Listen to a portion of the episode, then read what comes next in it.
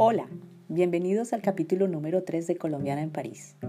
Antes de comenzar este nuevo capítulo quiero darle mis agradecimientos a Eduardo Cepeda, que ha diseñado la nueva portada de este podcast Colombiana en París. Un saludo desde París a Eduardo en México. Muchas gracias. En el capítulo anterior les había contado acerca de mi encuentro feliz con mi hada madrina del barrio 20, Ruth Mary.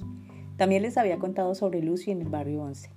Hoy les voy a contar cómo cambié de barrio y quiénes hicieron posible los comienzos de una nueva aventura en el Boulevard Saint-Michel, cuidando al hijo adoptivo de Madame Frances.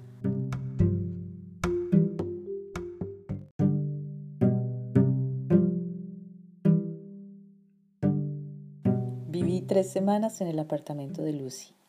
Los días pasaban en medio del descubrimiento del 11e arrondissement y me preparaba también para asumir las funciones como asistente de español en el Liceo Internacional Honoré de Balzac. Empezaba a trabajar el 26 de octubre y aún tenía tiempo para seguir perdiéndome en las calles de ese barrio. También tenía una carta que una amiga de la infancia me había dado para René, un chico colombiano que era también asistente de español en otro liceo de París. Conocer a René también ha sido una de las mejores cosas que me han pasado aquí en París. Pili mi amiga de la infancia, me había contado que René sería el mejor consejero, el mejor amigo para poder ubicarme en ese París aún desconocido para mí. René era y ha sido siempre un chico muy prudente, bastante equilibrado y sus consejos siempre han sido un tesoro en esta aventura parisina. Nos vimos con él y con Patricia que también iba a ser asistente en el liceo en donde él había trabajado. Nuestro lugar de encuentro no era lejos de la calle donde vivía. Nos íbamos a encontrar en el McDonald's de Republique. Allí nos estaba esperando él, morenito, con su cabello negro crespo y sus facciones caribeñas. Lo increíble era que esas facciones caribeñas, seguramente para muchos policías franceses, se confundían con los rasgos árabes de muchos inmigrantes de África del Norte. Nos contó que una vez, saliendo de su chambre de bon de la calle de Constantinopla, se encontró rodeado de una cantidad de policías. René había sido interpelado por estos policías que le pidieron sus papeles. Passeport, s'il vous plaît, document d'identité. Él estaba muy nervioso y como pudo, buscó en el bolsillo delantero de su chaqueta el pasaporte. Los policías pensaron que se trataba de un arma que estaba sacando de su bolsillo. ¡Ah! ¡Bouge pas! Así que de repente se encontró rodeado de una cantidad de policías que le decían no se mueva y le apuntaban con sus armas susto se llevó René ese día y todo por culpa de los terroristas de la época, pues el 25 de julio de 1995, antes de mi llegada a París, hubo un atentado en el RRB de San Michel. Allí hubo ocho muertos y centenares de heridos.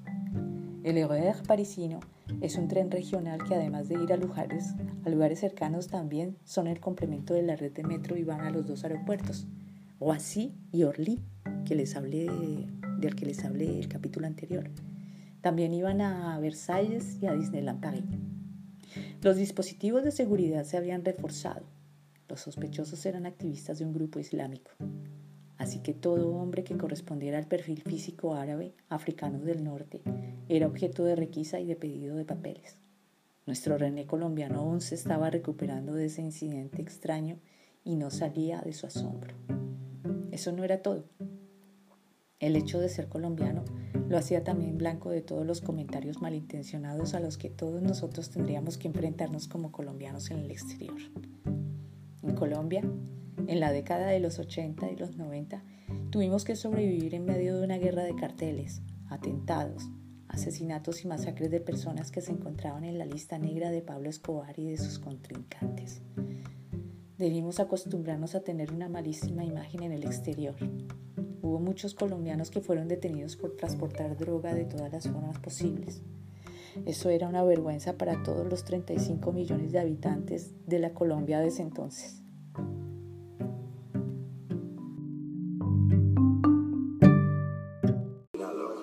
Pablo Escobar, el hombre que cambiaría mi vida.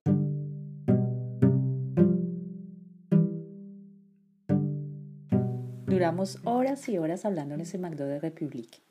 René nos habló de lo difícil que era conseguir un alojamiento en París, de los trámites administrativos y de su vida como asistente de español, siempre haciendo muchos esfuerzos para cambiar nuestra horrible imagen de Colombia. Desde ese día, René se convirtió en el amigo fiel y fue el pionero de mi entrañable amistad con los otros cuatro amigos que poco a poco integrarían la banda de amigos que me acompañarían en mis historias de los 90. Dos días después, René me llamaría para que nos encontráramos en un bar para conversar un rato. En el bar había un amigo de su infancia, colombiano también. Se llamaba Juan David. Juan David se parecía mucho a Johnny Depp, pero con rasgos asiáticos. Colombia es como un caleidoscopio racial. Somos diversos y en el extranjero somos confundidos con diferentes nacionalidades. Quizás por eso también nos sentimos, vayamos a donde vayamos, ciudadanos del mundo. La primera impresión de Juan David era que era un chico muy serio que no sonreía mucho, pero eso era solo una apariencia. Desde siempre bromeaba mucho con su aire serio y sería también el otro integrante de nuestra confraternidad de colombianos en París. Los días transcurrían divertidos al lado de ellos dos, entre chistes y cervezas hablando de la antipatía de Lucy y cómo nos hacía esperar diciendo ne quite pa cuando nos pasaba al teléfono para poder conversar. Una semana después, en una de nuestras charlas con Juan David, me dijo que había visto un anuncio en el consulado de Colombia en donde buscaban a una babysitter colombiana para cuidar a un niño que había sido adoptado en Colombia. La misión era hablarle en español siempre y no había salario, sino la posibilidad de vivir gratuitamente en un estudio muy bonito situado en el 156 Boulevard Saint-Michel. ¿Te interesa? Preguntó Juan David muy interesado en una respuesta afirmativa. Pues claro que me interesa, Claudia, llama ese número y pregunta por Madame Frances. Llamé ese mismo día y al otro lado del teléfono una señora muy amable me decía que claro, mais bien sûr, nous pouvons parler personnellement. Claro que sí. Al día siguiente fui a ver a Madame Frances. Yo estaba nerviosa y dudaba mi francés literario aprendido en la universidad. Me abrió la puerta una señora de 45 años, muy elegante, me invitó a pasar a una sala suntuosamente arreglada con muebles estilo Louis. El apartamento parecía un museo de cuadros y cortinas exquisitamente decoradas. Me presenté y le dije que comenzaría a trabajar en octubre como asistente de español. ¡Es magnifique, Claudia!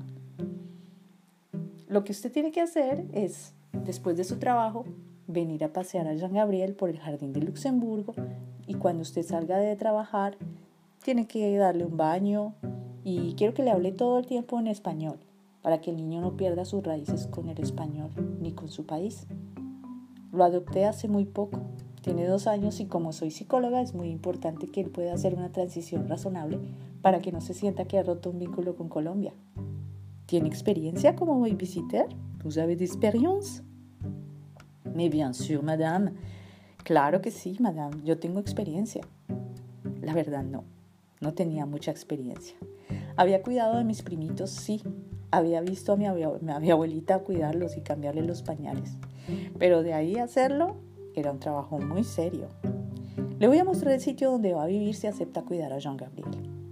El estudio se encontraba en el quinto y último piso del edificio. Era muy bonito.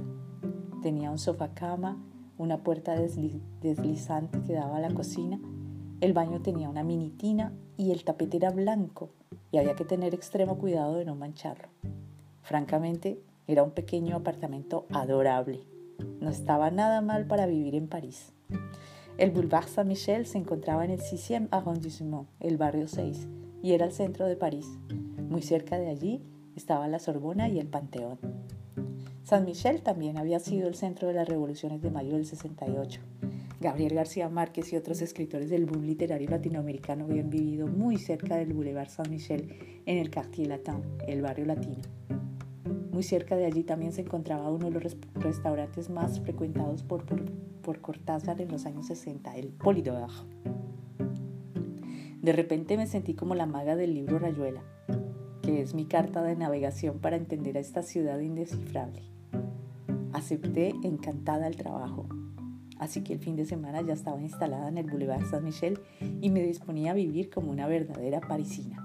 En el próximo capítulo les seguiré contando más historias en el Boulevard Saint-Michel y cómo fue el encuentro con mi banda de cuatro amigos que frecuentaban un sitio mágico e interesante, Le Latina. Hasta pronto.